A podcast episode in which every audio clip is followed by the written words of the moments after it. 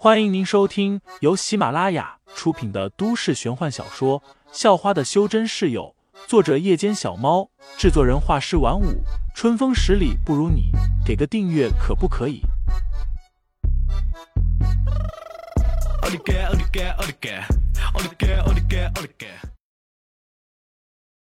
第七十二章取灵脉上，在这个没落的修真时代，还能够拥有小世界的。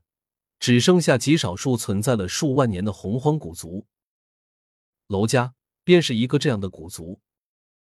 这也是娄月明如此骄傲的资本。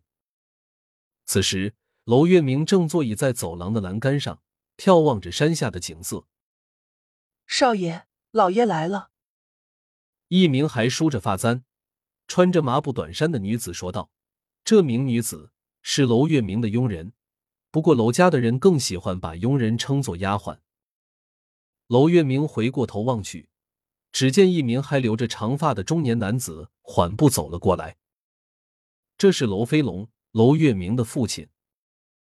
娄飞龙的境界也仅仅是淬体九层。这确实是个凋零没落的修真世界，即使是娄家这样的古族，也难以把一个人培养至那气境了。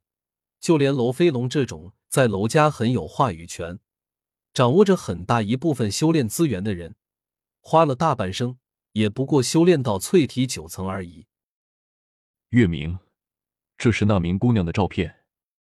这姑娘有点倔，你也忍着点，毕竟要走出去，和现实世界接触，我们暂时还得依靠一下杨家。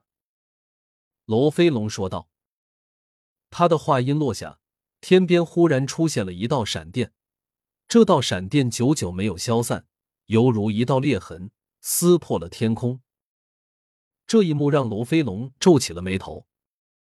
娄月明哼笑了一声，道：“是那杨家依靠我们多点吧？”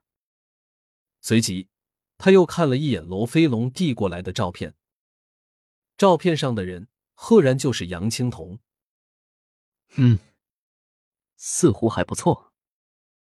娄月明顿时眼前一亮，那是一张全身照，照片上的杨青铜凹凸有致，就是表情显得有些不高兴，似乎拍照的时候有些不情愿。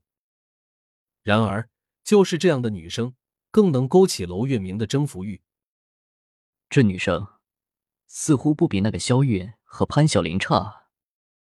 娄月明喃喃自语道。看到娄月明的反应，娄飞龙的嘴角浮现了一抹笑容。那别忘了，明天十二点前去到杨家，让你的司机提醒你一下。娄飞龙拍了拍儿子的肩膀，随后便离开了。在娄飞龙离开后，又来了一名女子。看到这名女子，原本一脸傲意的娄月明立即收敛了起来，站都站的端正了很多。而不是斜靠在栏杆上了。姐姐，娄月明对女子点了点头，显得极其恭敬。这名女子是他的姐姐娄月莎。娄月莎的实力极其恐怖，更是整个家族的真正掌权者。那些什么族长、长老之类的，看起来像是管事的，但族内的各种事情，如果没有娄月莎批准，根本没人敢去做。实际上，这次和杨家联姻，也是娄月莎在背后指挥着。以娄月明这种放荡不羁的性格，在没玩够女人之前，怎么可能愿意和其他女生订婚？但娄月明不敢不听娄月莎的话。听说你在外面跟一群混混玩在一起，还当了他们的老大。娄月莎沉着脸问道：“没有，没有。”只是无聊了，当个老大过过瘾的。我并没有想跟他们玩在一起。娄月明有些慌张的说道，心里则是一惊。他收跟班的事情这么快就让姐姐知道了。事实上，当初他收那十来个跟班，是为了能多装逼泡几个妹子。而娄月莎曾经警告过他，别在外面乱搞女人。最好是没有。今天修炼了吗？娄月莎又板着脸问道：“娄月明眯着眼笑了笑，用几乎恳求的语气说道：“姐姐，我也闭关了两年，都练成那两种传承秘法了，就让我休息一阵子吗？”哼，你别忘了，你是练成了传承秘法，但别忘了你才淬体四层，这放在古时，你连做别人的入门弟子都不配。娄月莎一脸鄙夷的说道：“好，好，好，你修炼到了那七境是很了不起，我去修炼行了吧？”娄月明显的有些无奈，最后只好点了点头，往修炼场走去了。而此时的杨家，杨青桐正把自己锁在房间里，谁也不肯见。虽然已经叫废材帮忙装男朋友了，但他心里却一点底都没有。